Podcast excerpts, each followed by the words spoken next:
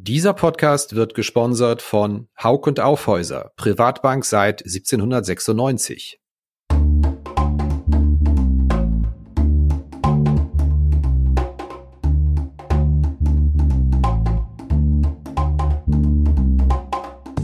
Finanzszene, der Podcast. Jeden Montag mit Gästen aus der Banken- und Fintech-Branche.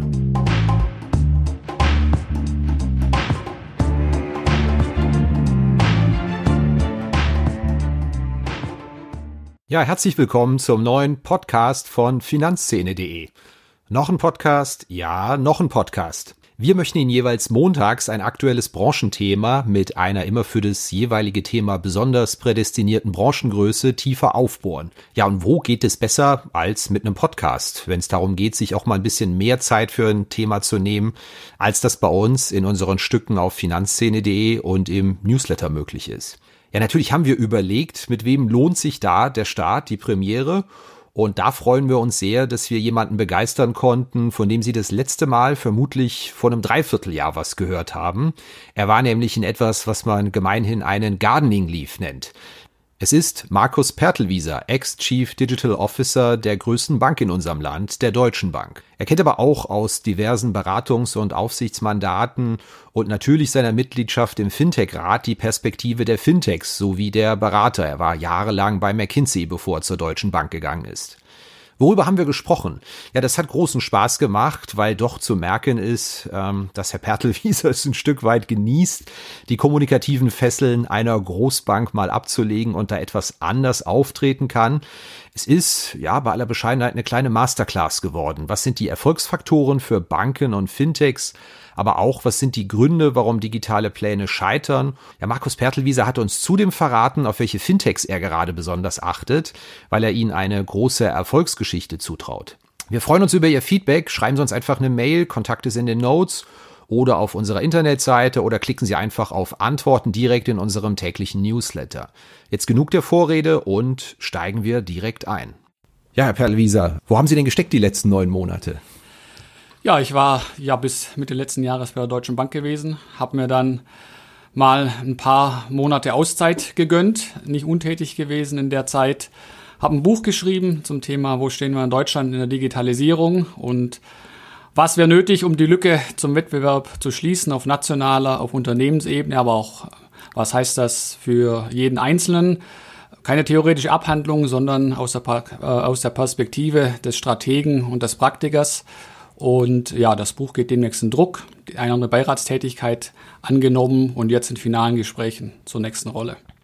War aber schlechtes Timing zu sagen, Ausstieg bei der Deutschen Bank ausgerechnet. In Zeiten von Corona konnten sie wahrscheinlich die Monate gar nicht so genießen, wie sie sich das vorgestellt hatten.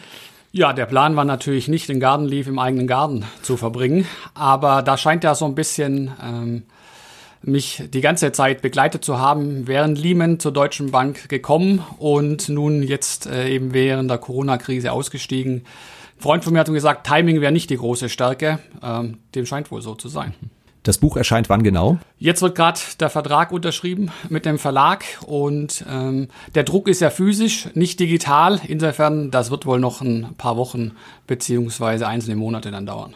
Sie galten ja immer als eine Art Plattformverfechter. Das heißt, ähm, Themen, die Sie besetzt hatten, waren unter anderem, Banken müssen sich öffnen.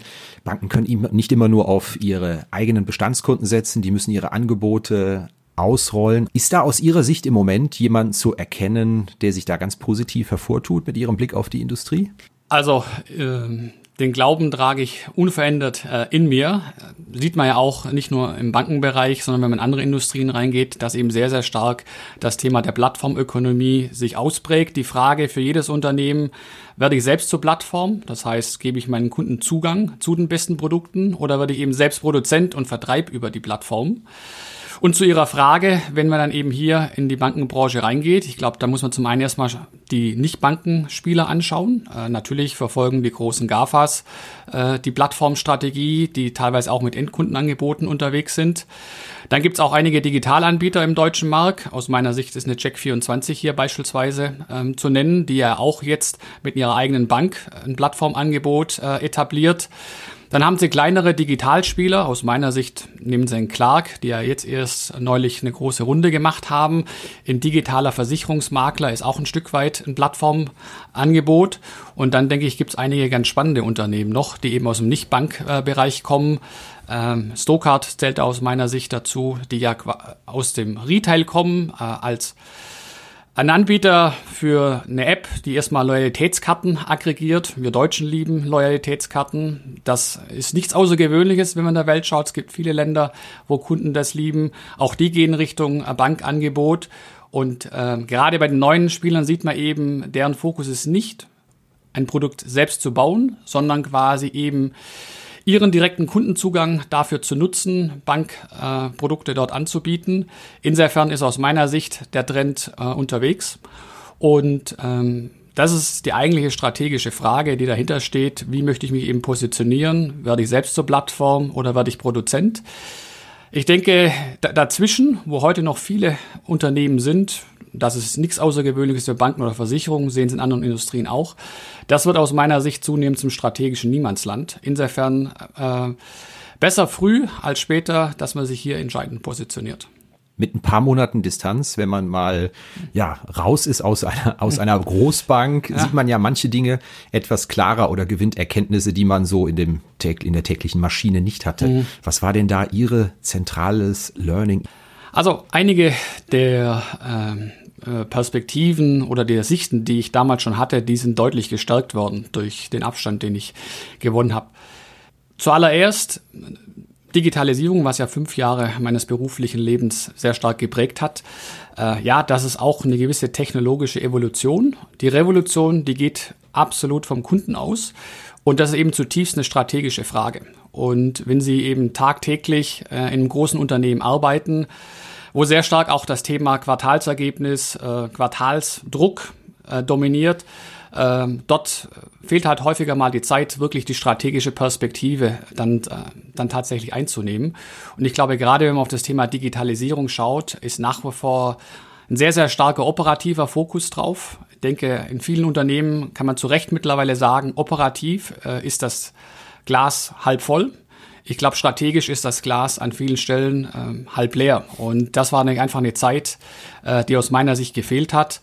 Ein zweites Thema ist natürlich rund um das Thema, wie organisiere ich Themen. Ich denke, viele Unternehmen sagen, jawohl, hier ist ein neues Thema, lang war das Digitalisierung, jetzt ist es Nachhaltigkeit.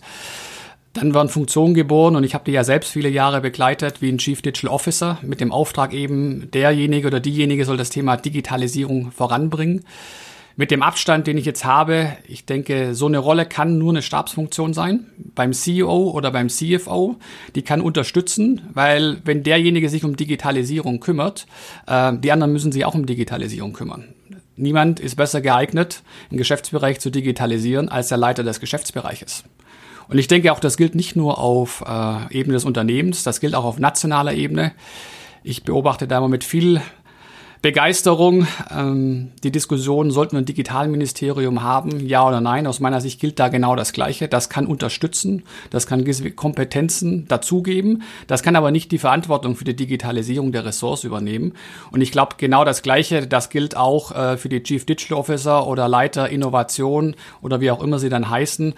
Ähm, die können einen wichtigen Beitrag leisten, aber um wirklich digital zu werden, muss das Thema viel stärker in die Breite.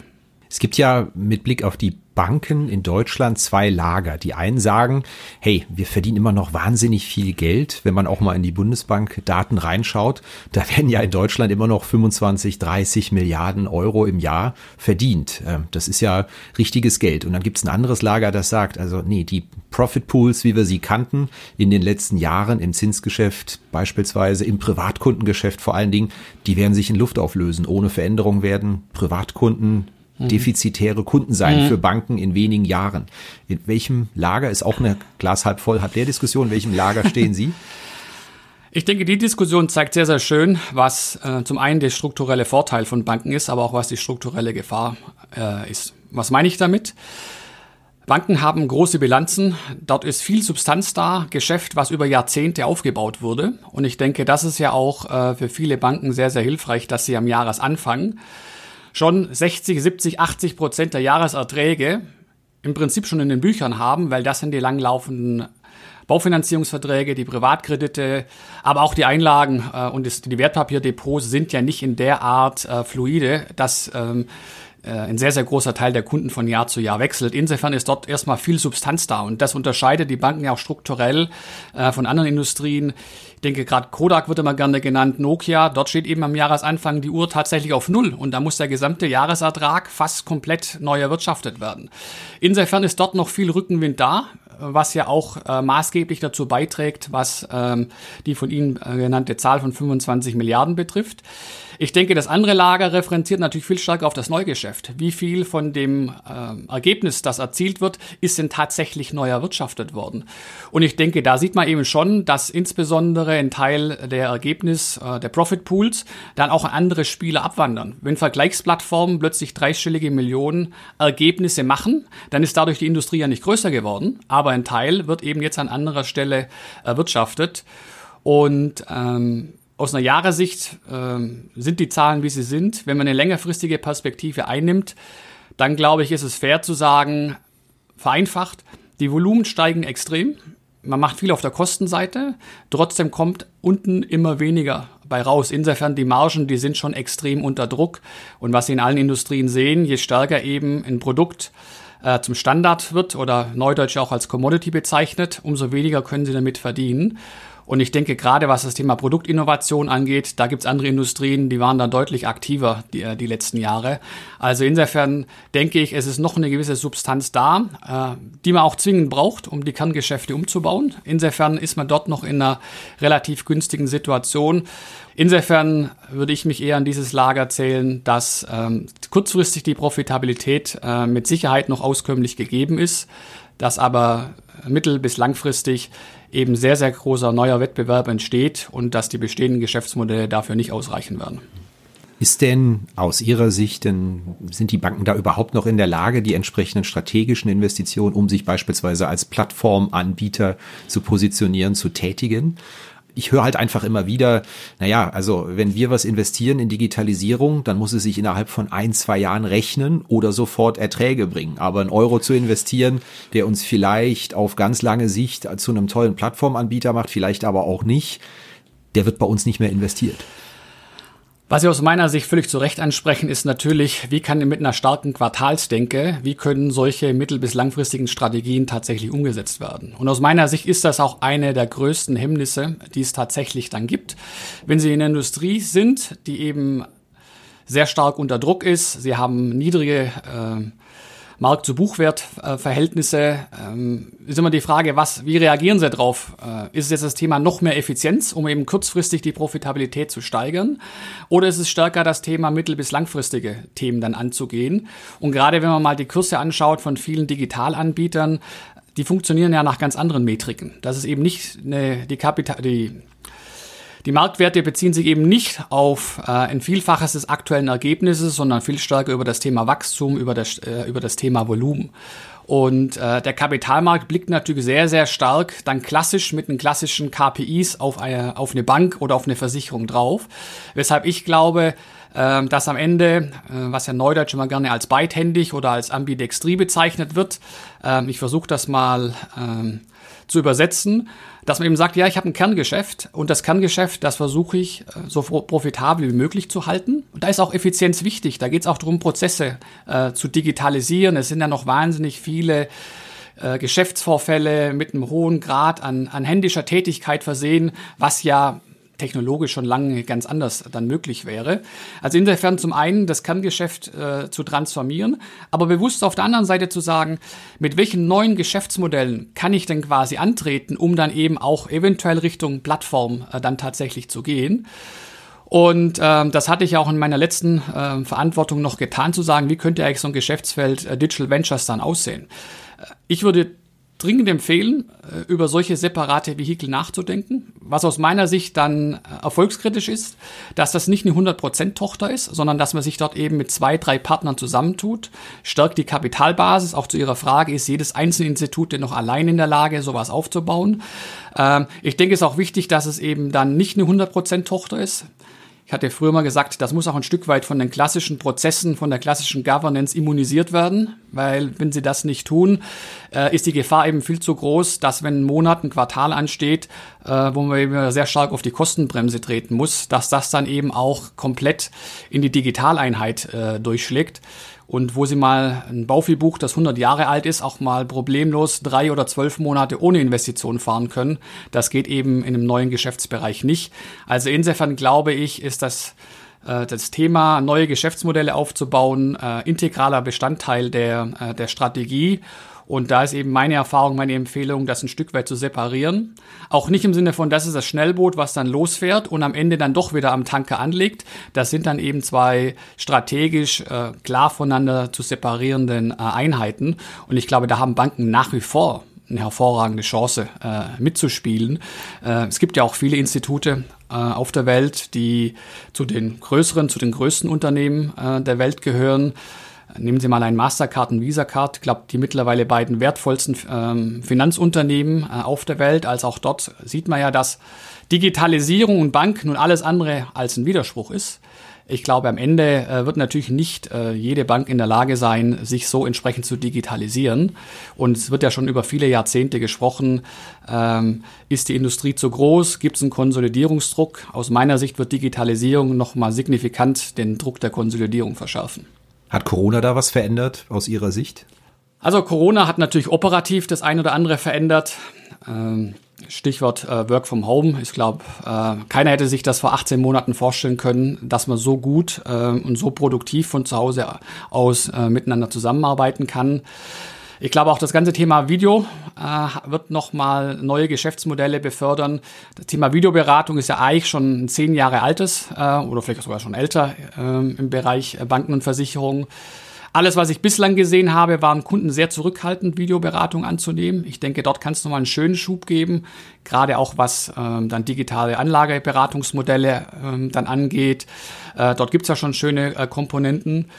Ich denke aber zu Ihrer Frage, äh, was hat Corona verändert oder was wird Corona verändern? Ähm, ich glaube zum einen, ja, äh, Online-Mobile-Banking wird gestärkt. Ähm, man sollte aber selbstkritisch darauf achten, dass der Trend dazu insbesondere die Wettbewerber stärkt, die eben nicht aus dem klassischen Bankbereich kommen, ähm, die großen Digitalspieler. Das heißt, das wird den Wettbewerb über die Ecken, was wir zum Anfang unseres Gesprächs hatten, weiter verschärfen.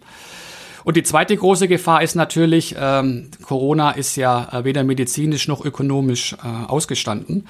Ähm, wenn wir auf die ökonomische Seite gehen, dann wird ja irgendwann eine Insolvenzwelle äh, auf das Land dann zukommen. Und die große Gefahr, die dann natürlich besteht, ist, äh, dass der Fokus wieder sehr, sehr stark auf das Thema Effizienz, auf das Thema, wie beschütze ich jetzt äh, meine P&L geht. Und wenn dann Investitionen äh, zurückgehalten werden, dann ist natürlich die Gefahr groß, äh, dass Corona dann ein bisschen Segen, aber auch viel Fluch für ähm, die Bankenindustrie sein kann und zu welchen Nachteilen eine große Krise führen kann. Was das Thema Digitalisierung angeht, haben wir ja in der Finanzmarktkrise gesehen. Die begann 2007. Die Digitalisierung begann im Prinzip 2007. Und meine Sicht ist unverändert, äh, die Kosten der Finanzmarktkrise, äh, die indirekten, das verpasste Jahrzehnt, die werden die Industrie stärker belasten als die direkten Kosten, die ja immens waren. Und ähm, deshalb sehe ich äh, Corona nicht nur als Rückenwind für die Digitalisierung, sondern sehe eben auch die zwei strategischen Herausforderungen über den verschärften Wettbewerb, als auch die Gefahr, dass das Thema Effizienz äh, wieder sehr stark dominieren wird.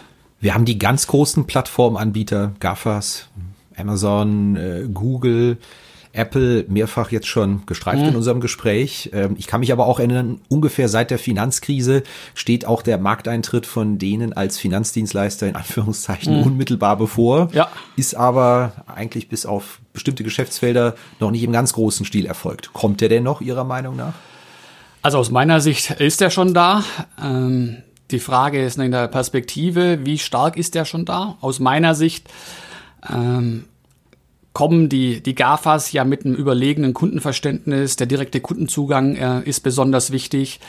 Ähm, wie bin ich täglich relevant? Das sind die GAFAs äh, ja alle. Und äh, deshalb haben die natürlich auf dem Thema Payment erstmal angesetzt. Payment ist auch aus meiner Sicht das einzige Thema, womit eine Bank täglich relevant ist. Ähm, der Volksmund sagt ja nicht umsonst, ähm, ich gehe einkaufen, ich muss zum Arzt, ich muss zur Bank. Das heißt, emotional ist es ohnehin viel schwieriger für eine Bank, in diesem Wettbewerb dann, dann zu bestehen. Und äh, deshalb ist das äh, strategisch natürlich absolut konsequent, dass man erstmal über das Payment-Thema reingegangen ist. Ähm, Apple Pay aus meiner Sicht sehr erfolgreich unterwegs. Ähm, Google ist mit Bezahlfunktionen da, hat jetzt in Amerika ja auch äh, ein eigenes Banking-Angebot äh, mit Google Flex gestartet. Äh, man sollte aber auch Samsung auf keinen Fall außer den Augen äh, lassen mit ihren vielen Geräten, die sie haben. Und aus meiner Sicht ist Payment nur der erste Schritt. Äh, das nächste sind ja dann Themen rund um, wir Banker würden sagen, das ist dann der Dispo oder der Ratenkredit, ähm, neudeutsch auch gerne als Buy Now und Pay Later bezeichnet, mhm. beziehungsweise aus einer GAFA-Sicht, äh, Einkaufen ist einfach Teil äh, des täglichen Lebens. Und wenn Sie genug Geld auf dem Konto haben, äh, dann bezahlen Sie einfach. Und wenn Sie nicht genug Geld auf dem Konto haben, dann wird eben äh, die Finanzierung so elegant in den Kaufprozess dann eingebaut, dass Sie das gar nicht merken. Insofern ist aus meiner Sicht äh, hier an der Kundenschnittstelle schon unheimlich viel äh, unterwegs. Der andere Teil ist natürlich, äh, und das ist aus meiner Sicht ja auch die große strategische Stärke der GAFAs, ist, was die über ihr Geschäftsmodell der Endkundenplattform, ähm, die ganze technologische Infrastruktur, die die aufgebaut haben. Sie sind führend in, künstlicher Intelligenz. Ähm, sie haben die größten Cloud-Angebote. Und ich denke, da wird die spannende Frage sein, wie weit wird das Cloud-Angebot denn nun tatsächlich gehen? Ist es im Kern Infrastruktur, also Rechenleistung, Speicherleistung? Geht es ein Stück weit dann auch in äh, modernere Services, dass sie die künstliche Intelligenz-Anwendung bekommen? Oder was man ja jetzt auch äh, in ersten Projekten hört, die beginnen jetzt quasi Kernprozesse äh, mit den Banken gemeinsam zu bauen. Und ich denke, ähm, das ist offensichtlich, dass wenn diese Kernprozesse gebaut werden, dass das dann nicht dabei bleibt, das für ein Institut zu bauen, sondern eben dann auch übergreifend anzubieten. Und dann haben sie aus meiner Sicht strategisch sowohl ähm, den Angriff auf der Kundenschnittstelle, sie haben das Thema in den Kernprozessen, und äh, der eine oder andere, der da sehr, sehr stark beseelt ist von ähm, die GAFAs gehen tief ins Banking mit rein. Ich bin da noch nicht ganz so überzeugt, aber sehe natürlich absolut die Entwicklung ist, ähm, es wird die Infrastruktur zur Verfügung gestellt, es werden die Kernprozesse gebaut. Ähm, man würde sagen, äh, das ist dann das Angebot ähm, eher von hinten kommt. Sie haben die Kundenschnittstelle von vorne kommt. Und im Extremfall kommen sie dann in eine Risikoträgerfunktion äh, als Bank mit rein. Also insofern glaube ich, äh, A ist schon viel im Markt. Und B ähm, wird sich auch über das ganze Thema der technologischen Revolution, über Cloud und KI nochmal sehr, sehr viel in der Wertschöpfungskette dann verändern. Und ich glaube, das ist die große strategische Frage, welche Teile der Wertschöpfungskette werden dann von den GAFAs besetzt und was ist die Rolle der Banken und Versicherungen dabei? Mal konkret nachgefragt zum Thema Apple Pay, Cloud-Anwendung, das drum und dran. Ist das überhaupt netto ein Gewinn für Banken, äh, wenn man da investiert oder ist es nicht ein absolute License to Operate, zu investieren, Apple Pay anbieten zu können, zu investieren, um gewisse Anwendungen auf die Cloud zu ziehen oder von der Cloud erledigen zu lassen? Mir sagen Fondsmanager immer, die Banken verkaufen mir immer äh, zwei Milliarden Investitionen in Digitalisierung. Nein, das sind keine Investitionen, das sind Kosten. Die müssen sie machen, ja. um überhaupt wettbewerbsfähig zu sein. Und das ist das Dilemma der Banken. Wie ist ihr, Ihre Einschätzung also, zu der Theorie? Zunächst, dass wir so intensiv über Digitalisierung sprechen, ist ja erstmal aus meiner Sicht ein Beweis, dass es dort viel aufzuholen gilt. Wenn Sie mit den digital führenden Unternehmen auf der Welt sprechen, die sprechen eigentlich nie von Digitalisierung. Für die ist eine Selbstverständlichkeit. So ein bisschen wie das bei uns ja mit der Elektrifizierung ist. Es spricht heute auch niemand mehr von, das Produkt ist elektrifiziert. Das ist quasi einfach da. Insofern würde ich das absolut teilen, dass natürlich viele Investitionen in Digitalisierung die License to Operate sind. Aus meiner Sicht ist es auch ein Stück weit ähm, dann schon artifiziell zu unterscheiden. Das ist jetzt eine Investition in Digitalisierung. Was sind denn die anderen Investitionen dann ähm, in die Nicht-Digitalisierung? Ähm, ich denke, der Begriff ist eben sehr, sehr stark geprägt worden, gerade so 2014, 15, 16. Die größten Folgen der Finanzmarktkrise waren verarbeitet. Man hat eben gesehen, äh, ist ein großer neuer Trend da. Man hat das Thema besetzt und deshalb hat man eben Digitalisierung ähm, sehr, sehr stark nach, äh, nach vorne gestellt. Insofern, äh, wenn Sie Prozesse dann automatisieren, digitalisieren, das sind eben laufende, laufende Effizienzbemühungen. Das ist auch selbstverständlich richtig, das Ganze äh, dann zu tun, weil ein gewisser Produktivitätsfortschritt äh, ist einfach immanenter Bestandteil und nicht nur von Banken und Versicherungen, das haben Sie ja in allen Industrien mit, äh, mit dabei. Der andere Teil Ihrer Frage, ähm, ich würde es mal so formulieren, kommt man als Bank denn überhaupt drum rum, ähm, Google Pay, Apple Pay und die Angebote dann, äh, dann zu machen? Ich glaube, 2020 hat das sehr stark gezeigt. Das Thema kontaktloses Bezahlen hat nochmal viel an Rückenwind äh, bekommen. Es bezahlen auch immer mehr Menschen mit dem Handy, noch nicht so viele, wie das mit der kontaktlosen Karte machen. Aber am Ende sieht man eben eins, was immer gewinnt, ist das Thema Bequemlichkeit. Und ähm, wenn eben hier die Bequemlichkeit da ist, ähm, dann wird das genutzt. Was ein bisschen schade natürlich ist, ähm, es gibt nicht die großen Payment-Anbieter hier. Wenn Sie in den Fintech-Bereich schauen, äh, es gibt tolle Einlagenmarktplätze, die auch von deutschen Fintechs gebaut wurden, ob das Raisin aus Berlin ist oder Deposit Solution aus Hamburg. Äh, auf der Payment-Seite gibt es das leider nicht.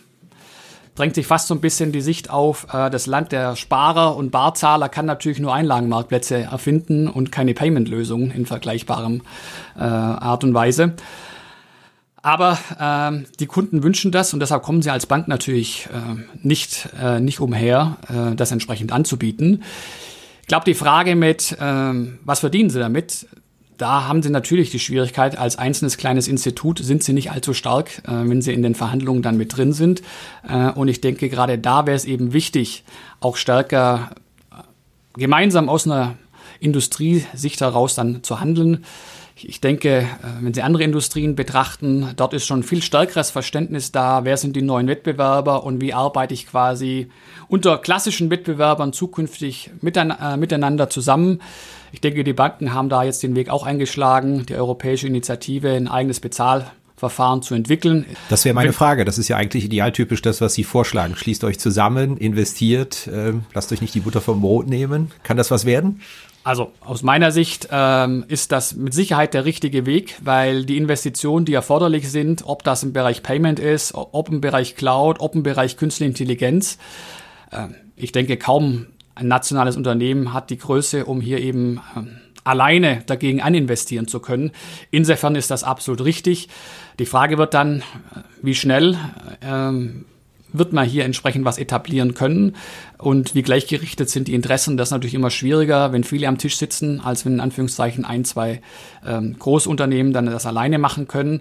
Aber ich denke, äh, das ist genau der richtige Weg. Idealerweise äh, wären wir denn schon ein bisschen eher gegangen, weil ich denke, wenn Sie das Thema mobiles Bezahlen nehmen, dass die Geräte nicht von der Bank oder vom Versicherer hergestellt werden. Das ist natürlich offensichtlich. Äh, mit einer Girocard und mit einem anderen Asset, was ja die deutsche äh, Kreditwirtschaft ja auch hat, ist man da mit Sicherheit äh, gut aufgestellt. Und das gilt jetzt eben in die Waagschale zu werfen. Und dann kommen wir an all den Themen vorbei, die wir davor schon hatten, im Sinne von, wie schnell muss das profitabel werden, wie wichtig ist eben schnell auf eine große Kundenzahl zu kommen. Also so die typischen Themen, die Sie eben haben, wenn Sie ein neues Geschäftsmodell dann aufbauen. Ja. Sie kennen ja die Seite der Beratung, waren lange Jahre bei McKinsey, bevor Sie zur Deutschen Bank mhm. gewechselt sind. Sie kennen auch die Seite der Fintechs, sind da sehr stark als Berater, mhm. Fintech-Rat tätig. Mhm. Deswegen wäre jetzt mal meine Frage, wenn Sie alle Seiten kennen, Beratung, Fintechs, Banken, was sind denn da eigentlich die Erfolgsfaktoren? Was haben Sie gelernt in den letzten 15, 20 Jahren? Was macht Unternehmen da auch mhm. bei ihren Digitalinitiativen mhm. erfolgreich? Zuallererst ist die Frage der Strategie. Was wollen, was ist eigentlich das Ziel des Unternehmens? Was ist das Wertversprechen? Ähm, welche Rolle möchte ich äh, in der Welt, wo eben Plattformen eine große Rolle spielen? Welche möchte ich denn dort, dort spielen? Und ähm, ich denke, auch da ist es ganz interessant, mal eine Analogie zu nehmen, wenn Sie in die Automobilindustrie reinzuschauen, wie stark steht eigentlich das Thema ich produziere das Auto und verkaufe es versus ich gebe ein Mobilitätsangebot. Was ist eigentlich der Kern dessen, ähm, was ich denn mache? Gleiches gilt aus meiner Sicht bei den Versorgern betreibe ich große Kraftwerke und erzeuge ich Strom? Oder bin ich derjenige, der den Kunden quasi Zugang zu Strom, zu Wasser und zu Gas gibt? Und ähm, die Kernfähigkeiten, die sie brauchen, ist auf der einen Seite natürlich Skalen, sie brauchen Effizienz, äh, auf der anderen Seite, sie brauchen ein tiefes Kunden, äh, Kundenverständnis, sie brauchen bequeme, einfache, eingängliche äh, Lösungen. Und das ist eben äh, sehr, sehr unterschiedlich, äh, was dort tatsächlich gebraucht wird. Und ich denke, es ist eben sehr, sehr wichtig, dass man eben hier eine klare strategische Positionierung äh, dann vornimmt. Ich denke, das zweite Thema ist ähm, schon ein bisschen wir, stark durchgekaut, aber immer, das, immer die Frage, wie kann ich denn neue Angebote aus der Perspektive der Kunden entwickeln? Und ähm, ich denke, da tut sich der eine oder andere klassische Anbieter ein Stück weit schwer. Für mich immer so die demaskierende Aussage ist, ich stelle den Kunden in den Mittelpunkt. ähm, wo ich mir dann die Gegenfrage stelle, ja, wo waren denn bislang? Drittes Thema, an dem ich vorbeigekommen bin, ist rund um das Thema Prozessdigitalisierung. Und äh, was ich da sehr, sehr schön gelernt habe äh, von den Startups, aber auch von den größeren Digitalunternehmen, die können Ihnen sehr gut sagen, was ist Ihr wichtigster Prozess. Und den perfektionieren sie. Und ich hatte mir dann äh, mal, wenn ich in verschiedenen Gremien saß, äh, auch mit Kollegen in anderen Häusern, mal die Frage gestellt, was ist eigentlich unser wichtigster Prozess in der Bankenindustrie? Und äh, da bekommen sie dann schon natürlich ein sehr breites Spektrum an, an Themen. Und meine Meinung ist dazu, der wichtigste Prozess ist der Onboarding-Prozess, weil wenn ein Interessent nicht Kunde bei Ihnen wird, dann sind die anderen Prozesse alle müßig. Äh, ich denke, äh, das ist nach wie vor äh, von vielen Häusern nicht ideal gelöst. Ähm, und zum anderen gilt es aus meiner Sicht, die wichtigsten internen Prozesse zu digitalisieren. Das wird häufig vergessen. Man wundert sich dann, na Mensch, jetzt, jetzt wollte ich dem Kunden doch so was Gutes anbieten und jetzt funktioniert das nicht. Und die wichtigsten internen Prozesse aus meiner Sicht ist zum einen der Budgetierung und Planungsprozess und zum anderen ist es rund um das Thema Führung und Coaching. Und auch die gilt es natürlich auf die Strategie entsprechend dann, äh, dann auszurichten. Und vielleicht ähm, noch zwei weitere Themen. Ähm, Daten, Daten, Daten. Ähm, wird ja häufig gesagt, Daten sind das Öl des 21. Ähm, Jahrhunderts. Ich glaube eher, Daten sind, das, sind der Kunststoff des 21. Ähm, Jahrhunderts. Ähm, dort braucht es die entsprechenden Kompetenzen und wenn sie eben stark aus einer Effizienzdenke kommen, dann trägt ja jeder Mitarbeiter so das Gen in sich, ja, ich bin auch ein Kostenmanager. Ich muss jeden Monat schauen, dass die Kosten äh, ein Stückchen weiter runtergehen. Ich glaube, dieses Selbstverständnis zu sagen, nein, ich bin auch ein Datenmanager welche Daten entstehen in meinem Unternehmensbereich, welche Daten braucht mein Kunde, wie kann ich mit den Daten arbeiten, ähm, welche Analysen, welche Verfahren werden genommen, aber auch insbesondere, wie organisiere ich die Daten. Und ich glaube, da ist es eben wichtig, auch zentral äh, entsprechende Expertise aufzubauen, Datenarchitekten zu haben. Kollegen, die eben sehr erfahren sind, wie baue ich neue Prozesse cloud-basiert, indem ich dann eben hier das Datenthema wie so ein wie so ein Nervensystem, was sich durch das gesamte Unternehmen zieht, wie ich das dann aufbaue. Letztes Thema, das gilt jetzt äh, nicht für die von Ihnen erwähnten Fintechs, sondern für die klassischen Unternehmen. Ich glaube, man muss sich einfach ähm, mal die Frage nach dem weißen Elefanten im Raum stellen. Wie profitabel, wie nachhaltig ist das Kerngeschäft? Äh, wenn man das mit klar, mit Ja beantwortet, dann ist die Richtung klar. Und wenn es eben ähm, dann doch ein Fragezeichen gibt, dann gilt es eben aus meiner Sicht ein Portfolio aufzubauen. Das Thema, was wir davor hatten, eben dann auch die ein oder andere Venture, die eine oder andere strategische Wette viel stärker dann einzugehen und äh, eben nicht reflexartig, äh, wie ich das das eine oder andere Mal erlebt habe, dann zu sagen, ja, aber die neuen Sachen können ja auch scheitern und die sind ja gar nicht sicher und das ist natürlich risikobehaftet. Selbstverständlich ist es das. Ähm, Forschung und Entwicklung mit Erfolgsgarantie gibt's nicht. Und vielleicht abschließend, äh, Henning Kagermann hatte mir da mal vor vielen Jahren gesagt, ähm, was er eben sieht, ist die große äh, Gefahr, dass viele deutsche Unternehmen ihren neuen Innovationen viel zu hohe Ziele kurzfristig geben, die hohen Ziele dann nicht erreicht werden und dass man die dann zu früh aufgibt und dass darunter am Ende die Innovation sehr, sehr stark leidet. Und ich glaube, so ein Umfeld zu schaffen, ähm, das würde ich mal zu den Erfolgsfaktoren zählen. Sie haben Daten angesprochen mit dem schönen Bild, dass es eher der Kunststoff des, ja. des, noch, des 29. Jahrhunderts ist. Ich muss zugeben, das ist aus journalistischer Sicht ein Thema, wo man wirklich seit Jahren hört, dass es ein Riesending ist, wie viel man da machen kann, gerade als Bank. Und wenn ich mir das anschaue, ich bin sehr experimentierfreudig, unterhalte viele Konten. Also obwohl wir eigentlich seit fünf, sechs Jahren drüber quatschen, was man aus Daten machen kann, habe ich nicht das Gefühl, dass aus meinen Kontodaten wirklich überzeugende Angebote mhm. generiert werden. Bin ich dazu kritisch oder? Also äh, mit Sicherheit äh, täuscht der Eindruck nicht, dass viel, viel mehr möglich wäre als das, was dann tatsächlich ähm, gemacht wird. Ähm, woran liegt das?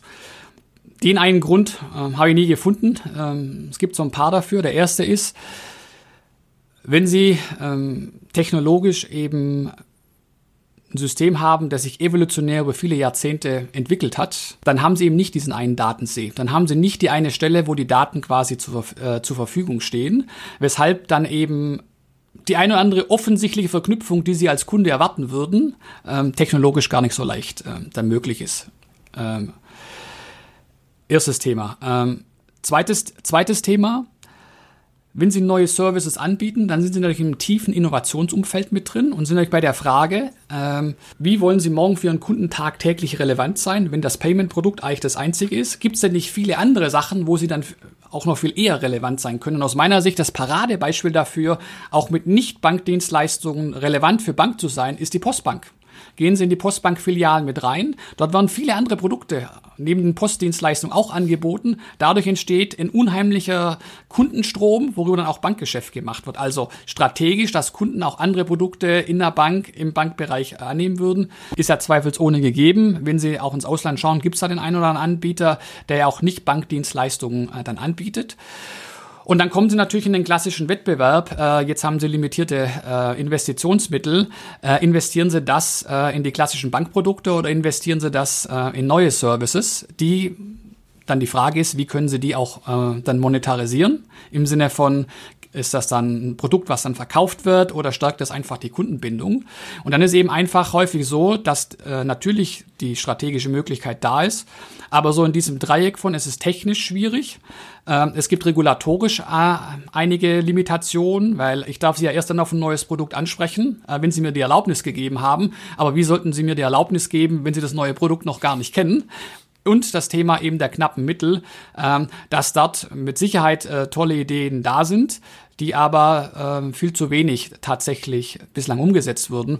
Umgekehrt, wir waren vorhin beim Thema Check24, die kamen genau aus der anderen Richtung, zu sagen, naja, ich habe schon viele andere Nicht-Bankangebote. Ich baue jetzt ein Bankangebot mit dem Thema Multibank-Aggregation, das heißt, eigentlich egal, wo Sie Ihr, Ihr Konto haben, können Sie darauf dann, dann entsprechend dann zugreifen. Also insofern, ich sehe die Innovation schon. Allerdings ähm, äh, würde ich mir da wünschen, dass das noch stärker äh, von den Banken selbst und weniger von den äh, Nicht-Bankanbietern dann gemacht wird. Das hatten Sie Check24 schon zum zweiten Mal erwähnt mhm. im Laufe unseres Gesprächs. Den trauen Sie offenbar einiges zu, auch der C24 Bank. Also ich glaube, dass ähm, den, den, äh, die große Stärke, die die natürlich haben, ist, ähm, die haben direkten Kundenzugang. Und das ist äh, in der digitalen Welt mit die wichtigste Währung, die sie haben können. Oder es ist die wichtigste Währung, den direkten Kundenzugang. Äh, die haben ein großes Produktangebot äh, zur Verfügung. Insofern sind die aus meiner Sicht strategisch da sehr, sehr gut aufgestellt. Und äh, die geschäftlichen Erfolge, die sie die letzten Jahre erzielt haben, ähm, die sprechen ja zweifelsohne äh, für sich. Ich bin jetzt alles andere als ein Insider von äh, Check24. Aber den Weg, den äh, Check24 geht, äh, der mündet aus meiner Sicht an der Stelle, äh, wo viele andere auch unterwegs sind, eben zu sagen, äh, Neudeutsch, wie biete ich die Wallet des Kunden, wie bin ich quasi der tägliche äh, Begleiter. Check24 hat einige Produkte, die sind für Sie einmal im Jahr relevant. Ähm, dann gibt's eben als Bankanbieter haben Sie, wenn Sie eine Baufinanzierung haben, da sind Sie in der Regel nicht einmal im Jahr äh, relevant. Das ist dort ein Stück weit schwieriger. Und dann haben Sie die neuen Anbieter wie eine Stocard, die mit dem Thema äh, Loyalitätskarten idealerweise für Sie natürlich jeden Tag ähm, relevant ist. Und wenn wir das, äh, wenn wir noch eine Sekunde bei Stocard verweilen, die sind jetzt hergegangen, haben eine Bezahlfunktion ihren Kunden zur Verfügung gestellt. Äh, aus meiner Sicht ein, äh, ein, sehr zu beachtender Trend rund um das Thema dieser decoupled Debit Cards, also die Debitkarten, die sie quasi mit verschiedenen Konten dann koppeln können ähm, und darüber natürlich auch ähm, so ein Stück weit das PSD2-Versprechen im Sinne von ähm, entkopple nun tatsächlich Kundenzugang vom Produkt ähm, dann einlösen. Und die Storecards, die gehen dann eben her und sagen, naja, jetzt kannst du mit der Storecard-App äh, nicht nur Punkte sammeln, sondern das kannst du dann morgen auch mit äh, bezahlen. Aus meiner Sicht ist auch da dann strategisch offensichtlich, was die nächsten ähm, Schritte dann da sein werden. Und insofern äh, glaube ich einfach, dass es wichtig ist, ähm, dass man, ähm, wenn man den Wettbewerb betrachtet, nicht nur die klassischen Wettbewerber klar vor Augen hat, sondern auch sagt, naja, aus welchen Richtungen kommen denn eventuell auch der Wettbewerb von morgen. Sind Sie da ein Ausprobierer? Haben Sie Stokart auf dem Handy? Haben, sind Sie Check24-Kunde? ich, ich hab, fragen darf. Ja, dürfen Sie gerne fragen. Also ich habe äh, Stokart äh, auf dem Handy. Ähm, auf der Versicherungsseite, ähm, ich habe äh, alle meine Versicherungen bei einem digitalen Direktversicherer und ähm, da fühle ich mich gut aufgehoben. Äh, da war auch schon mal der ein oder andere Schadenfall mit dabei. Also obwohl ich dann vielleicht äh, als Schwabe das dann äh, aus der Reihe falle und nicht äh, den letzten Euro optimiere, äh, bin ich Stokart-Nutzer. Äh, aber meine Versicherung und meine Bankprodukte habe ich bislang loyal sowohl bei meinem ehemaligen Arbeitgeber beziehungsweise bei dem einen Direktversicherer. Dann sind Sie also auch einer von den Bankern, die tatsächlich das Konto beim Arbeitgeber haben, weil ich kenne sehr viele, die führen es ganz so anders, weil sie sagen, ich möchte nicht, dass mein Arbeitgeber was mit meinen privaten Finanzen zu tun hat. Also ich, ähm, ich denke, ähm, ich war ja auch Vorstand in der privaten Firmenkundenbank. Ähm, als Vorstand ähm, können Sie nur den Kredit beim eigenen Haus haben. Ich denke, es ist unvorstellbar, äh, dass äh, ein Daimler-Manager in BMW fährt äh, oder umgekehrt. Insofern, ähm, wie sollen Sie Ihren Kunden glaubhaft äh, überzeugen, dass äh, sie gute Produkte haben, wenn sie sie selbst nicht nutzen? Insofern ist das für mich äh, immer eine Selbstverständlichkeit gewesen. Und jetzt bin ich auch ein großer Fan vom Digitalangebot. Das bin ich natürlich subjektiv ein bisschen äh, verfärbt. Insofern äh, nutze ich die Produkte unverändert äh, sehr, sehr gerne. Ja, zunächst nochmal herzlichen Dank an den Sponsor dieser Episode. Das ist die Privatbank Haug und Aufhäuser. Ja, und die Privatbank Haug und Aufhäuser lädt Sie herzlich ein zum Online-Event. Seien Sie am 28. Januar dabei, wenn Haug und Aufhäuser CEO Michael Bentlage mit Publizist Gabor Steingart, der Bestseller-Autorin Aya Jeff und Chris Barth, CEO vom Fintech Illinbar, über das neue Jahr diskutiert. Mehr Informationen auch unter www.haug-aufhäuser.com. Wir haben Ihnen den Link zur Veranstaltung mit Ihren Anmeldemöglichkeiten auch in den Notes zu diesem Podcast hinterlegt. Die Veranstaltung wird live gestreamt vom Pioneer Media Schiff in Berlin. Schauen Sie mal rein und hören Sie mal rein. Ja, wir sind schon ein bisschen persönlicher geworden. Jetzt werden wir noch persönlicher. Wir machen in jedem unserer Podcasts eine Finanzszene Blitzrunde. Zehn Fragen und Sie antworten spontan. Wir legen einfach mal los. Ihre erste Erfahrung mit einer Bank war? Der Weltspartag bei der äh, Stadtsparkasse Ehingen an der Donau. Wann waren Sie zuletzt in der Bankfiliale und warum? Ich war in der Mitarbeiterfiliale der Deutschen Bank ähm, zur Rückzahlung meiner Baufinanzierung. Werden Sie in fünf Jahren noch wenigstens einmal pro Jahr in die Bankfiliale gehen oder geht das komplett digital in fünf Jahren? Also ich glaube, dass ich in fünf Jahren nicht mehr in eine Bankfiliale gehen werde. Ich glaube aber, dass es in fünf Jahren äh, noch zahlreiche Bankfilialen geben wird. Ihre allerliebste Finanz- bzw. Banking-App ist? Äh, die Deutsche Bank Mobile App. Was bringt Sie bei Banken und Fintechs so richtig in Rage aus Kundensicht? Wenn es nicht funktioniert. Wann hat es bei Ihnen das letzte Mal so richtig Zoom gemacht, wenn Sie ein Tool oder eine App aus der Finanzbranche genutzt haben, dass Sie gesagt haben, das ist aber echt mal eine super Sache? Das war die Finanzguru-App. Jetzt dürfen Sie meine Führungskraft loben. Wen schätzen Sie ganz besonders in Ihrer Karriere? Den einen gibt's nicht. Ähm, ich danke äh, zum einen aus meiner McKinsey-Zeit äh, sehr dem Michael Ollmann. Das war mein Mentor äh, mit dem Cornelius Walter zusammen. Und ich hatte bei der Deutschen Bank äh, hatte ich tolle Führungskräfte. Das begann äh, mit Rainer Neske, dem Christian Sewing habe ich unheimlich viel äh, zu verdanken. Ähm, der Frank Strauß, ähm, mit dem ich heute noch freundschaftlich ähm, verbunden bin, der Karl von Rohr. Äh, ich kann da nicht einen herausheben. Ich habe mich, sag mal, von allen konnte ich wahnsinnig viel lernen und schaue ich mit einer großen Dankbarkeit drauf. Welche Bank ist denn digital für Sie ein Role Model, wenn Sie nicht die Deutsche Bank nennen dürfen? Also, ähm, die eine, äh, die eine Bank ähm, äh, gibt's nicht. Was, äh, wo wir uns immer stark orientiert haben ähm, zu meiner aktiven Zeit, war in der Tat, wir waren stärker im Ausland. Ich glaube, was eine BBVI in Spanien gemacht hat, äh, was eine BNP in, ähm, in Frankreich auf der digitalen Seite. Und ich bin ja immer sehr, sehr stark geprägt über das Privat- und das Geschäftskundengeschäft. Insofern, ich äh, kann nicht beurteilen, ob Banken dann im Investmentbanking, im Asset Management äh, deutlich besser aufgestellt sind. Ähm, das waren äh, zwei der Institute. Ich denke ansonsten, wenn, wenn man drauf schaut, äh, was heißt denn digital? Es gibt mit Sicherheit welche, die auf der Prozess-, auf der Marketingseite extrem gut sind. Da hat ja auch das Thema Fintech extrem geholfen. A, in der Entwicklung, aber B, auch im neuen Wettbewerb. Und ich denke, da haben die Banken sehr, sehr schön gezeigt, dass sie einen neuen Wettbewerb annehmen können, noch tolle digitale Anwendungen bauen können. Auf dieses Fintech sollte man achten. Stokart. Berufseinsteigern in die Bankenbranche raten Sie? Also, ähm, ich habe in meinem ganzen beruflichen Leben immer gesagt, ich möchte eine Aufgabe machen, die mir Spaß macht, mit Leuten arbeiten, ähm, äh, die, äh, die mich inspirieren. Äh, sich so ein Umfeld zu suchen, das würde ich jedem raten, der, ins berufliche Leben reingeht. Ich glaube, heute gilt mehr denn je, ähm, breite Kompetenzen zu haben, äh, strategische Grundverständnis zu entwickeln, technologische Kompetenz zu haben. Und dann ist es ja sehr, sehr stark das Thema Zusammenarbeit, Zusammenarbeit, äh, Zusammenarbeit. Die Welt ist viel zu komplex, die Welt ist viel zu kompliziert, als dass irgendjemand allein in der Lage wäre, und deshalb glaube ich, würde ich jedem empfehlen, von Anfang an ein Netzwerk aufzubauen, ähm, weil davon kann man nur profitieren, persönlich, beruflich. Kann man heute überhaupt noch jemandem raten, als Berufseinsteiger in die Bankenbranche zu gehen? Schrumpfende Branche, schrumpfende Gewinne, stark herausgefordert. Ich habe da so ein Erlebnis gehabt vor zwei, drei Jahren bei einer Veranstaltung der WHU in mhm. Koblenz, der, der Business Uni.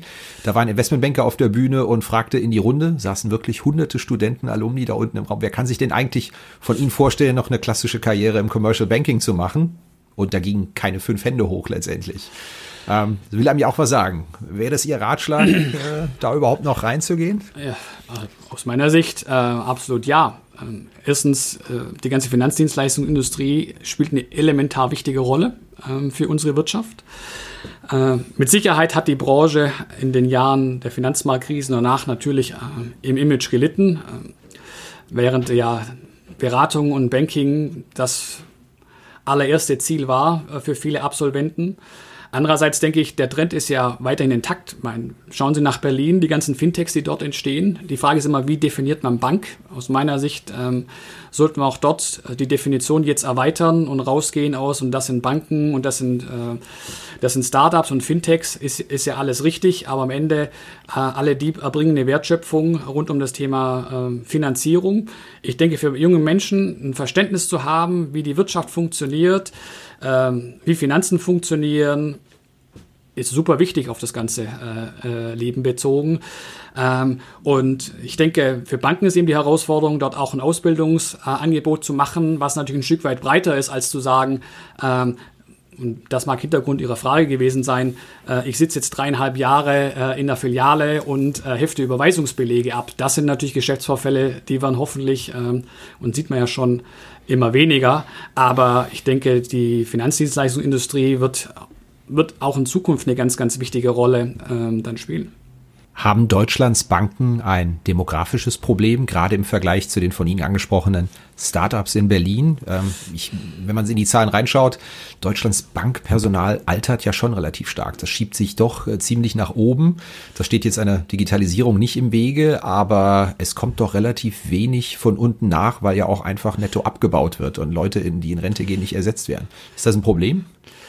Also Demografie ist erstmal natürlich ein Problem für, für die Gesellschaft in Summe. Und ähm, natürlich haben sie eine alternde Gesellschaft, haben dort ähm, dann weniger jüngere Menschen. Das ist einfach so. Äh, was Sie völlig zu Recht angesprochen haben, ist auch natürlich, wenn man die Industrie verkleinert und abbaut, dass man dann äh, nicht vergisst, für, für einen gewissen Nachwuchs dann, äh, dann zu sorgen. Zum Thema Digitalisierung. Digitalisierung funktioniert ja nicht, indem sie dann äh, möglichst viele 20-Jährige äh, unter Vertrag nehmen, die ihnen dann das Unternehmen digitalisieren. Äh, der Beste oder die Beste, um den Bereich Compliance zu digitalisieren, sollte der Leiter oder die Leiterin ähm, Compliance sein. Gleiches gilt für IT, für Finanzen, für jeden Bereich. Ähm, und meine Erfahrung ist auch, wenn Sie ähm, einen großen Transformationsprozess machen, ähm, derjenige, der am besten einen Private Banker im Alter von 55 von den Vorzügen der Digitalisierung überzeugen kann, äh, das ist ein Private Banker im Alter von 55. Also insofern ähm, wird das Thema der Demografie die grundsätzliche Herausforderung, die sie die nächsten Jahre haben, ähm, nicht, nicht signifikant verschärfen, weil man kann ja auch nicht warten, bis jetzt die komplett nächste Generation, in Anführungszeichen, die alle als Digital Natives auf die Welt kamen, dann die Geschäftsmodelle neu, äh, neu entwickeln. Aber ja, ähm, der Fokus natürlich über auch neue, jüngere Kolleginnen und Kollegen mit reinzugeben. Das kann natürlich nochmal ein zusätzliches äh, Momentum äh, dann geben. Machen die Banken aber ja auch. Äh, häufig ist ja auch so, dass die Auszubildenden dann digitale Pioniere einen gewissen Auftrag haben, auch die, die älteren Kollegen dann, äh, dann quasi mitzunehmen. Ähm, wir beschäftigen uns bei Finanzszene ja auch sehr viel mit ja, Ertragszahlen, Gewinnen, Bilanzen von Banken, aber auch von Fintechs da könnte ja im Moment der, der Spread eigentlich größer nicht sein. Wir haben Großbanken, Banken, die ja mit, mit, mit einem Drittel ihres Buchwerts bewertet werden. Und wir haben auf der anderen Seite eine Begeisterung für, für Fintechs, für Wachstum mit Bewertungen für Neobanken, wo man sich schon fragt, also die werden mal eben mit dem 20 bis 30-fachen ihres Umsatzes bewertet. Also gerade so die, die Challenger Bank, mhm. egal ob in, ähm, in Großbritannien oder in Deutschland. Mhm. Ganz platte Frage, haben wir da eine Bewertungsblase mittlerweile aufgebaut? Also äh, rational und fundamental kann ich Ihnen das nicht erklären, wenn das äh, Ihre Hoffnung ähm, sein sollte. Ich glaube, Sie werden natürlich Übertreibungen auf der einen Seite, Untertreibungen auf der anderen Seite haben. Nichtsdestotrotz sind da sehr, sehr strukturelle Unterschiede natürlich mit, äh, mit eingepreist. Und ähm, was es erstmal zu konstatieren gilt, viele von diesen Fintechs haben ja im Kern kein anderes Geschäftsmodell.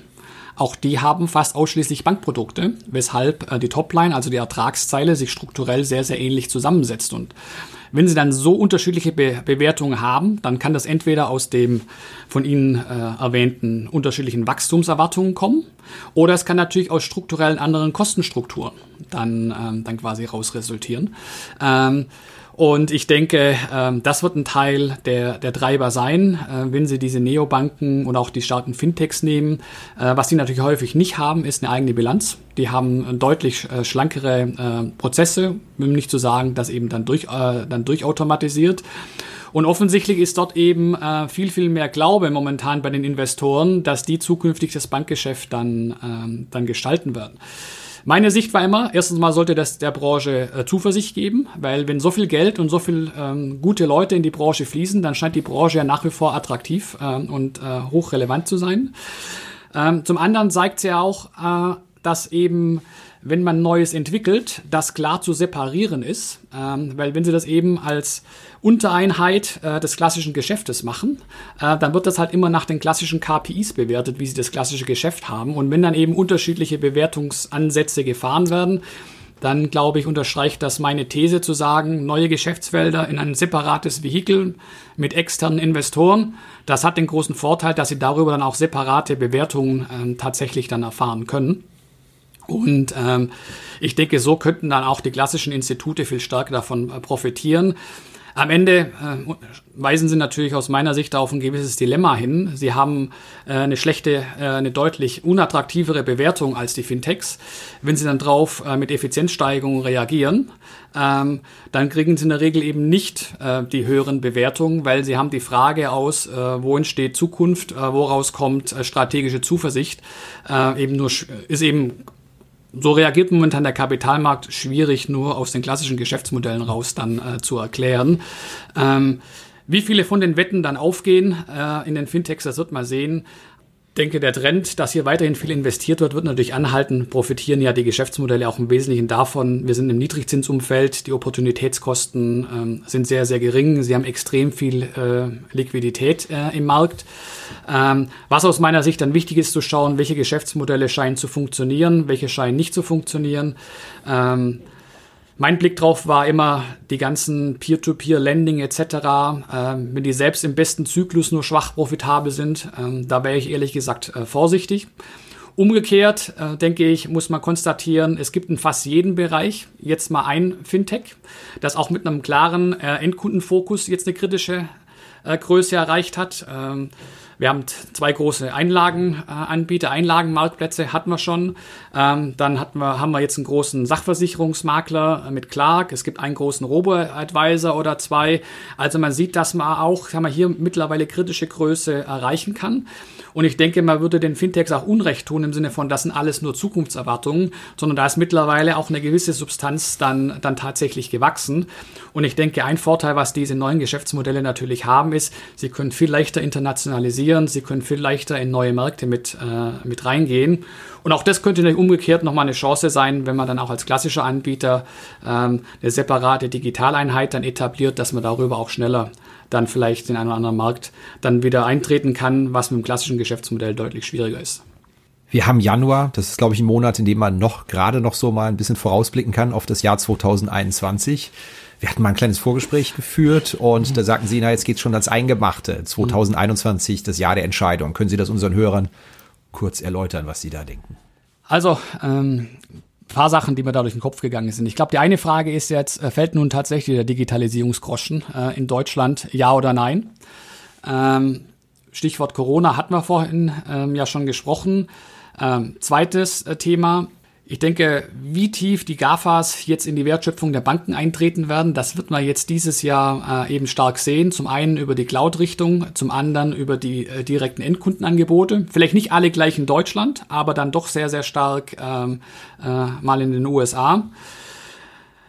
Dann wird äh, aus meiner Sicht diese Diskussion, was machen jetzt eigentlich die Nichtbanken im Bankenbereich? Äh, ist das äh, eine splinige Idee von ein paar Strategen äh, oder wird das dann zunehmend Realität?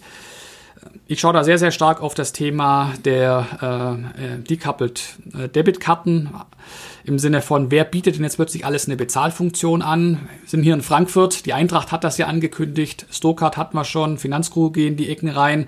Das heißt, ähm, Lass uns unseren Hörern gerade nochmal erklären, decoupled äh, also, Debitkarte, das heißt, es also, wenn Sie heute ja eine, eine Debitkarte ausgeben, dann haben Sie ja äh, ein Institut, die die Karte ausgibt. Sie haben dort quasi ein Konto. Das heißt, ähm, wenn Sie bei der Deutschen Bank eine entsprechende äh, mit ihrer Debitkarte bezahlen, dann ist das Konto bei der Deutschen Bank und darüber erfolgt dann die Deckung beziehungsweise dort werden die Buchungen dann, äh, dann vorgenommen.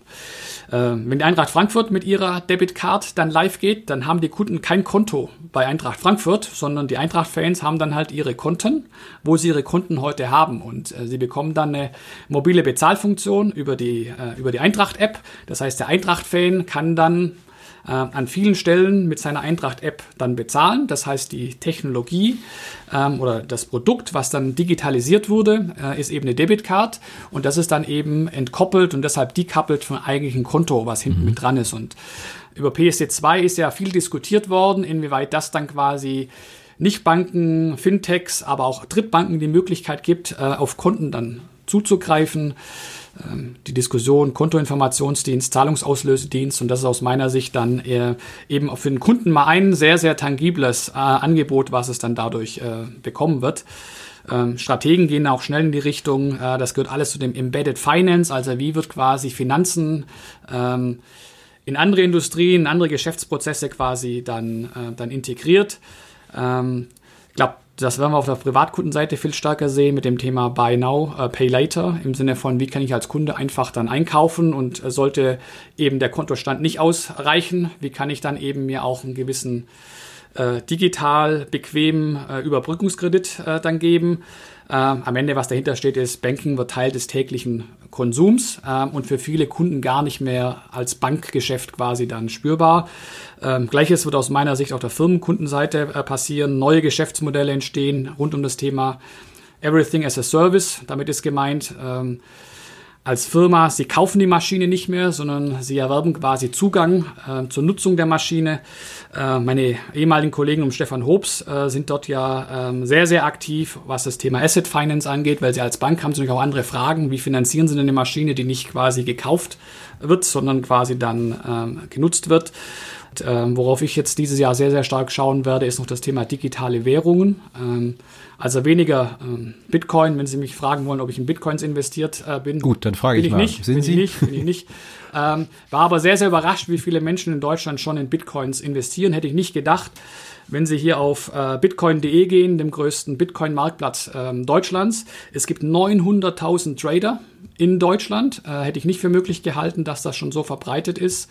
Ob das dann tatsächlich zu einer äh, Bezahlwährung wird, da bin ich noch ein bisschen skeptisch. Äh, PayPal hat das ja äh, angekündigt oder beziehungsweise auch in einzelnen Ländern schon ähm, dann live gegeben. Da habe ich zumindest noch, mein Problem ist, ich weiß noch nicht, welches Problem mir das löst, wenn ich mit Bitcoin äh, privat bezahlen könnte. Da mögen sich aber andere besser auskennen. Und ich hoffe sehr, dass äh, rund um das Thema ähm, der digitalen Währung, die eben dann auch von Zentralbanken ähm, dann gedeckt werden, ähm, dass wir hier in Deutschland, in Europa ähm, aus dem Konzeptstatus dann in Teststatus kommen. China ist da ja schon ein Stück weit äh, weiter und ich auch denke, da werden die großen Anwendungsfälle ähm, äh, oder einer der großen Anwendungsfälle dann tatsächlich äh, dann liegen. Äh, wenngleich ich äh, mir jetzt nicht untreu werde, ich glaube unverändert, dass künstliche Intelligenz die Technologie ist, die die Banken und die Versicherungswirtschaft am stärksten verändern wird. Blockchain wird auch seine Rolle haben äh, in einzelnen Anwendungsfeldern, aber ich denke auch KI äh, kommt zunehmend jetzt äh, in ein Stadium, wo das eben äh, rauskommt aus ähm, einer stark visionären Ecke, dass erste Anwendungsfälle dann, äh, dann entwickelt werden. Wo werden denn die tatsächlichen Chancen überschätzt Ihrer Meinung nach? Was ist denn so ein Buzzword, wo Sie denken, oh nee, jetzt kommt er mir wieder damit, äh, da bin ich eigentlich eher skeptisch. Gibt es da was? Also ich glaube, ähm, überschätzen ist eher mal die Gefahr, dass man kurzfristig die, die Effekte überschätzt, weil wenn dann, wenn dann ein Thema stark thematisiert wird, dann erwartet man ja, dass es in den nächsten 12 bis 24 Monaten quasi alles auf den Kopf stellt. Und manche Themen, die brauchen eben einfach ein, äh, ein bisschen länger. Aber ich denke jetzt von den Themen, durch die wir gerade durchgegangen sind, äh, ich glaube nicht, dass es eine Frage des Ob ist, sondern es ist mehr eine Frage des Wann. Jetzt haben wir über Erfolgsfaktoren gesprochen in der Digitalisierung, auch in Banken. Was sind denn aus Ihrer Erfahrung her Misserfolgsfaktoren? An welchen Punkten geht's häufig schief? Äh, ich denke aber, es gibt noch einen ganz wichtigen, den hatten wir bislang noch nicht angesprochen. Und das für mich so rund um das Thema Einstellung, rund um das Thema äh, Mindset ist ganz besonders wichtig, äh, wenn Sie so im Übergang sind vom Ende des Innovationszyklus auf einen neuen Innovationszyklus äh, quasi rüber. Wenn Sie am Ende vom Innovationszyklus sind, dann sind Sie ja sehr, sehr stark geprägt, äh, das zu tun, was, das, was Sie schon immer gemacht haben, noch ein bisschen richtiger zu machen. Mhm. Sie achten sehr, sehr stark äh, auf, äh, auf Effizienz. Ähm, Sie gucken, dass äh, sagen Aufwand minimiert wird, dass der kurzfristige Ergebnis gesteigert wird. Sie sind auch sehr straff organisiert. Ähm, da gibt es eine, da gibt's eine, äh, eine Rechtseinheit, eine Compliance-Einheit und die Menschen, die dort arbeiten, die sind eben fest in diesem Silo dann quasi mit drin. Die haben nicht die Identität zu sagen, naja, ich gehöre zu dem Geschäftsbereich, ich bin dem neuen Produkt. Sie haben keine Einstellung, wo es darum geht, naja, ich mache jetzt einfach mal ein paar unterschiedliche ähm, äh, strategische Wetten, um zu sehen, was funktioniert, was funktioniert nicht, sondern sie haben eben sehr, sehr starken Perfektionsanspruch. Mhm. und dieser Perfektionsanspruch, der geht natürlich ein Stück weit konträr mit dem Innovationsanspruch, den Sie zum Anfang eines Innovationszyklus äh, ähm, dann tatsächlich dann brauchen. Und ähm, wenn Sie eben sagen, es geht um Effizienz, ähm, dann ist Scheitern im Prinzip verpönt. Ohne Scheitern werden Sie aber nie innovativ sein. Und dadurch haben sie natürlich hier so einen gewissen Widerspruch in sich, den sie, auf, den, den sie quasi auflösen müssen. Und wenn es ihnen am Ende nicht gelingt, ein Umfeld zu schaffen, wo Menschen auch mal scheitern können, dann glaube ich, wird es extrem äh, schwierig und äh, das färbt natürlich auf die, auch auf die Kultur ab, das prägt das Miteinander in großen Unternehmen. Ähm, ich habe da äh, immer diesen Begriff geprägt, habe gesagt, naja, es geht um die Kompetenzvermutung. Wenn jemand was Neues ausprobiert, dann sollte ich bei dem die Kompetenz vermuten, dass das, was er hier macht, äh, in bestem Wissen und Gewissen passiert, dass er versucht, was Neues zu entwickeln. Und wenn es dann nicht funktioniert, dann lag das nicht daran, dass er nicht lange genug äh, drüber nachgedacht hat, sondern dass eben die Kundenwünsche doch anders waren und da mag es dann viele Gründe geben. Und äh, ich glaube, so eine Einstellung zu haben, äh, dass Scheitern der Quell von Kompetenz ist, dass ich darüber dazulerne, das ist aus meiner Sicht ähm, ähm, extrem wichtig. Und, und ich glaube, da ist es ganz, ganz wichtig, ähm, dass Sie eine digitale Strategie haben und keine Digitalstrategie. Mhm. Was meine ich damit? Es gibt nur eine Unternehmensstrategie, es gibt nur eine Geschäftsstrategie und die sollte digital sein. Und das meine ich mit einer digitalen Strategie. Die Gefahr ist, wenn Sie eine Digitalstrategie haben, äh, dann ist die halt separat erstellt worden, mag auch in sich schlüssig sein, ist aber entkoppelt. Dadurch wirkt die halt genau dort, wo sie erstellt wurde, ist leider nur am Rand. Und äh, deshalb äh, ist das aus meiner Sicht so wichtig, ähm, dass das eben integriert gemacht wird. Und wenn die Strategie integriert ist, dann haben Sie auch die Organisation ähm, quasi ähm, aus einem Guss und dann haben Sie hoffentlich, hoffentlich auch die richtigen Erfolgsmetriken äh, dann mit dabei. Und ich glaube, das ist eben eine große Gefahr in Verbindung mit, dass wenn man Neues probiert, wenn man dann zu früh dann ähm, sagt, naja, die Ergebnisse bleiben aus, dass man dann zu früh aufgibt. Und ich glaube, das sind häufig Misserfolgsfaktoren, dass man dann zu ungeduldig ist, beziehungsweise zu klassisch die neuen Themen dann beurteilt. Und ich habe immer gesagt, wenn Sie zehn Innovationen machen, dann sollten eigentlich vier funktionieren. Äh, wenn zehn funktionieren, dann haben sie einen riesen Fehler gemacht, weil dann waren sie nie innovativ oder nicht, äh, nicht aggressiv äh, genug. Umgekehrt, wenn sie ein großes Bauviehbuch führen, äh, wenn da nur vier von zehn Baufinanzierungen funktionieren, äh, dann haben sie als Bank auch ein Riesenproblem. Insofern, jeder Bereich braucht seine richtige Metrik und ich glaube, an dem Beispiel zu sagen, ähm, wenn ich ein Neues machen möchte, dann ist es eine neue Strategie und dann brauche ich auch all das, was es eben an so einem Großunternehmen dazu braucht, um dann tatsächlich innovativ sein zu können. Super, vielen herzlichen Dank. Ich bedanke mich, dass Sie zu Gast waren hier, äh, dass wir uns unterhalten konnten über die Themen und wir sind sehr gespannt auf Ihr Buch, das demnächst erscheint und natürlich noch sehr viel gespannter, wo Sie denn demnächst aufschlagen. Herzlichen Dank. Ja, und am Schluss danken wir nochmal herzlich dem Sponsor dieser Podcast-Episode. Das ist die Privatbank Hauk und Aufhäuser. Vielen herzlichen Dank. Hauk und Aufhäuser, Privatbank seit 1796.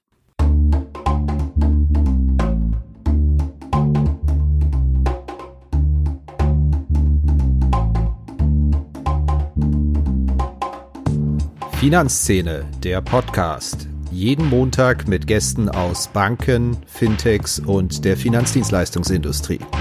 Redaktion und Host Christian Kirchner, Musik Liturgy of the Street von Shane Ivers, www.silvermansound.com, Coverdesign Elida Atelier Hamburg.